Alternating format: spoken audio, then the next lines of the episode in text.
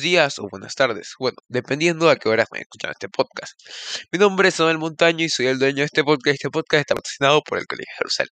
Bueno, en este episodio nos toca hablar de un tema académico. Hay muchos, muchos temas de los que vimos en esta semana en, en las diferentes áreas programadas por el colegio. Uno de los temas que elegí fue el liberalismo. Me pareció bastante interesante este tema y lo vamos a hablar desde un aspecto político. Podemos ver cómo se implementó el gobierno, cómo han sido los pensadores referente a, esta ideología. Eh, también puede ser considerado como una filosofía, dependiendo mucho del tema como lo veamos.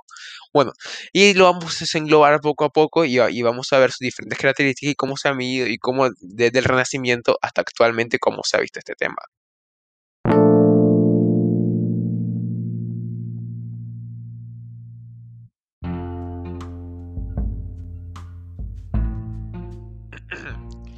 Términos generales se podría definir el liberalismo como una filosofía política y jurídica que defiende la libertad individual, al igualdad ante la ley y una reducción del poder del Estado y representa una corriente muy heterogénea y hay muchas formas y tipos de liberalismo. Pero en general defiende los derechos individuales como el derecho a la propiedad privada, la libertad de asociación, la libertad de religión o la libertad de expresión, el libre mercado o el capitalismo. Igualdad ante la ley de todo individuo sin distinción de sexo, raza, origen o condición social el Estado de Derecho o imperio de la ley al que deben someterse los gobernantes.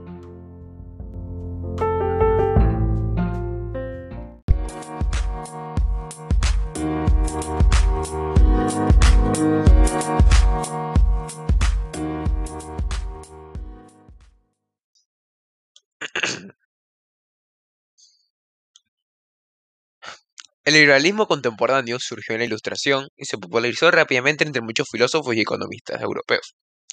Más tarde, en la sociedad general, especialmente entre la burguesía, los liberales buscaban eliminar la monarquía absoluta, los títulos nobiliarios y la confesionalidad del Estado, el derecho divino de los reyes, y fundar un nuevo sistema político basado en la democracia representativa y el Estado de Derecho. Los liberales acabaron con las políticas mercantilistas y las barreras de comercio. Promovieron el comercio libre y la libertad de mercado. Los líderes de la Revolución Francesa y la Revolución Estadounidense se sirven la filosofía liberal para defender la rebelión contra la monarquía absoluta.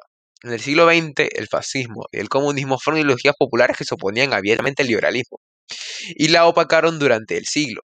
También surgieron otras ideologías que se plantearon como un nivel intermedio entre liberalismo y estatismo. Para seguir avanzando este podcast, acabamos de utilizar muchos términos que probablemente la audiencia no conozcan. Ahora vamos a definirlo. Entre los que más, los términos más importantes que acabamos de utilizar fueron el fascismo y el comunismo, que fueron otras ideologías políticas que llegaron a opacar el liberalismo durante el siglo XX.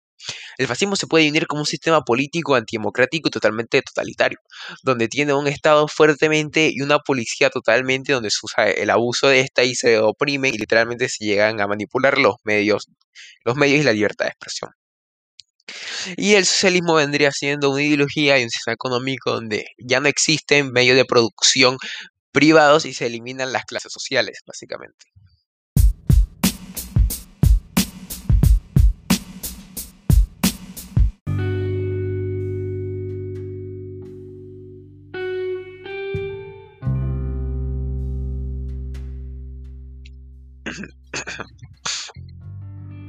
Los liberales tienen varias ramificaciones. La idea del liberalismo clásico del siglo XVI al siglo XIX, el adjetivo clásico, fue agregado a posterior por teóricos políticos desde el declive a finales del siglo XIX. De este liberalismo de libertades individuales y económicas del libre mercado fueron recuperadas y repensadas en el siglo XX por los libertarios, quienes están presentes principalmente en los Estados Unidos y el resto de América. En Europa, los llamados liberales conservadores se llaman así por abogar reformas más modernas, suelen ser la rama más notable dentro de, dentro de esta ideología.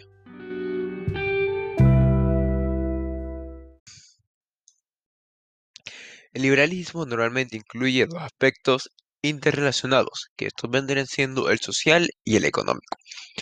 El liberalismo social es la aplicación de los principios liberales de la vida política de los individuos, como por ejemplo no intervención del Estado o de los colectivos en la conducta privada de los ciudadanos y sus relaciones sociales, existiendo plena libertad de expresión y religiosa, así como los diferentes tipos de relaciones sociales consentidas, ya sean de carácter amistoso, amoroso o sexual, así como en un aspecto de moralidad. Esta negativa permitiría siempre y cuando sea sometida a aprobación por elección popular usando figuras como referendos, consultas públicas, ya que dentro del liberalismo siempre prevalece el Estado de Derecho y este es un Estado democrático. Llega a su máxima expresión con la figura del sufragio, de la libertad de paso, la no regulación del matrimonio por parte del Estado, es decir, este se a un contrato privado como otro cualquiera la liberalización de la enseñanza, etc. Por supuesto, el liberalismo hay multitudes de corrientes que definen con mayor o menor medida diferentes propuestas. Y por otro lado, el liberalismo económico es la aplicación de los principios liberales en el desarrollo material de los individuos, como por ejemplo la no intervención del Estado en las relaciones mercantiles entre los ciudadanos, impulsando la reducción de impuestos a su mínima expresión y reducción de la regulación sobre comercio, producción, etc. Según la doctrina liberal, la no intervención del Estado asegura la igualdad de condiciones de todos los individuos, lo que permite que se establezca un marco de competencia sin restricciones y manipulaciones de diversos temas. Esto significa neutralizar cualquier tipo de beneficencia pública como aranceles y subsidios a favor de la ganancia de cada persona mediante el trabajo, favoreciendo la meritocracia y la producción. Uno de los grandes expositores del liberalismo fue John Locke. Fue un filósofo y médico inglés considerado como uno de los más influyentes pensadores del empirismo inglés y conocido como el padre del liberalismo clásico. Fue uno de los primeros empiristas británicos influidos por la idea de Francis Bacon. Para Locke, la sociedad es una creación humana, es decir, por consentimiento, debido a ello, puede elegir quiénes gobiernan. Sin embargo, como los miembros de la sociedad, o dicho de otro modo, los miembros del cuerpo político, decidieron a quién elegir, por cuánto tiempo y bajo qué condiciones. Si quienes gobiernan contraviesan los principios del gobierno y los derechos del pueblo, el poder debe regresar a sus manos originarias. Así pensaba John Locke y será su visión del liberalismo. El pueblo no está obligado a obedecer cuando se infringen las normas. Locke se refiere en todo momento a la pérdida de autoridad, a la ilegalidad como condición de posibilidad de la disolución del gobierno, ante la cual se habilita la resistencia en forma legítima. La pregunta es, ¿podrá el pueblo sublevarse por por cualquier cuestión que considere importante? La respuesta es no. Locke insiste en que el pueblo no se subleva por nimideas y es incapaz de tolerar un gran número de injusticias. Solo cuando la violación a la ley o los fines de la sociedad fluctúan en el tiempo, los pueblos resisten. Otro pensador clásico del liberalismo fue Emmanuel Kant, que también estudia la conformación de la sociedad, la libertad, la sujeción y al gobierno. Para Kant la libertad está directamente relacionada con el derecho del individuo de obedecer solo aquellas leyes en las que va reflejada su propia voluntad. ¿Hasta qué punto parece estar de acuerdo con Locke? Pero si el pueblo es una suma de que pactan una mejor forma de vida, las ideas de voluntad general y de contrato no implican en este marco el reconocimiento de derechos inviolables del pueblo, sino que son asumidas en todo caso como criterios que permiten al legislador dictar leyes tales que hubiesen podido ser aceptadas por la voluntad unida del pueblo. El liberalismo en origen define la libertad individual y económica, siendo reacio a un Estado fuerte antiestatismo y agravar con altos impuestos a los ciudadanos. Sin embargo, a partir de esta doctrina han surgido numerosas variantes que son variantes contemporáneas de esta filosofía u ideología política. A continuación se presentan las principales manifestaciones del liberalismo contemporáneo, organizadas de menor a mayor regulación, desde aceptar cierto nivel de gobierno hasta no aceptarlo en lo absoluto. El libertarismo. Los libertarios definen una ética política fundamental en el derecho a la propiedad privada y el no inicio a la fuerza como de las libertades individuales. Asimismo, como promueven el capitalismo del libre mercado como expresión característica de la libertad individual.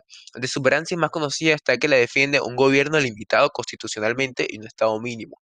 Una forma de anarquismo filosófico que promueve la ley y la seguridad privada o un gobierno voluntario el minarquismo. Este movimiento defiende el Estado mínimo, es decir, un gobierno mínimo necesario para preservar la libertad, pero restringiéndose a sus funciones mínimas de vigilante, principalmente tribunales, policías, prisiones y fuerzas de defensas, y Estado u ejército. Más allá de eso, no tendría otro valor como Estado, sin intervenir en la economía aceptando impuestos solo para casos muy particulares. Algo muy peculiar, el anarcocapitalismo. También denominado voluntarismo, promueve la soberanía del individuo y rechaza la cualidad principal de un Estado. Su capacidad es imperativa y coactiva. Se trata de un sistema político y filosófico donde las agentes individuales determinan libremente las estructuras económicas y sociales a las que se suscriben. Un error común fuera de la academia, derivado de su denominación, y es la extendida creencia de que dicho sistema obliga a adoptar un rol laboral empresario-trabajador, una estructura concreta. Los anarcocapitalistas no se oponen a ninguna formulación política o forma de vida siempre que ésta sea voluntaria y no impuesta sobre los individuos en síntesis. No establece formas organizativas, sino ausencia coactiva bajo el principio de no agresión. Vamos, eh, para así hay que investigar qué vendría siendo el principio de no agresión. El principio de no agresión, abreviado a PNA ONAP, es el paralelo a la propiedad de uno mismo, que sostiene que debe ser legal por cualquier individuo hacer lo que desee, siempre no inicie ni amenace con cualquier violación física contra otro individuo o su propiedad. Afirma que la coacción, definida como el inicio de fuerza de violencia física que la amenaza tal o fraude a las personas o sus bienes pacíficamente adquiridos. Es intrínsecamente legítima y debe ser rechazada. El principio no se obtiene hasta la defensa contra la agresión, al contrario, la respalda y la legítima.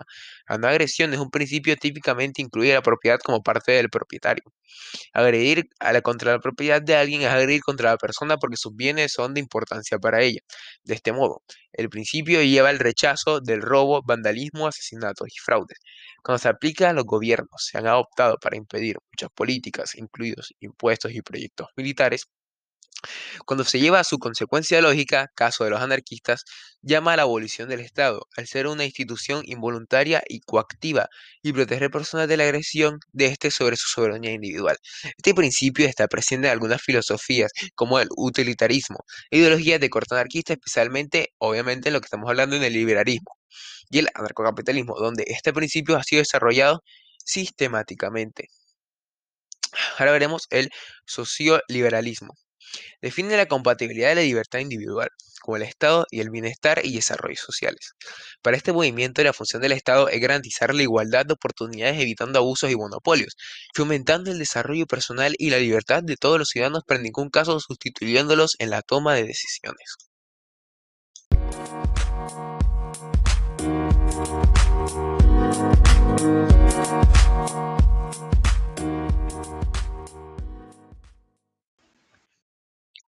Hasta aquí llegó este podcast. Les incluamos lo importante lo que vendría siendo el tema a trabajar, que vendría siendo el liberalismo. Vimos diferentes corrientes contemporáneas, como antiguas, diferentes pensadores, etcétera, incluso hasta su origen y cómo se ha influenciado en la actualidad y cómo los gobiernos lo han utilizado o cómo los pensadores quieren que estos lo utilicen. Ahora, antes, antes de finalizar, tenemos que dar un aporte de contenido espiritual o bíblico. En este caso, el, versículo de semana fue Proverbios 15.13, el cual dice, no nos cansemos de hacer el bien a pesar de que cueste, de que todos nos insiste a no hacerlo, aunque parezca que no vale la pena, aunque no se entrenalle, aunque no se lo merezca, marquemos la diferencia mostrando que somos hijos de Dios.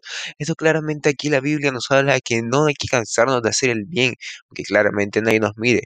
Simplemente que hay que demostrar de que somos hijos de Dios y con obras, no solo con palabras. Muchas gracias.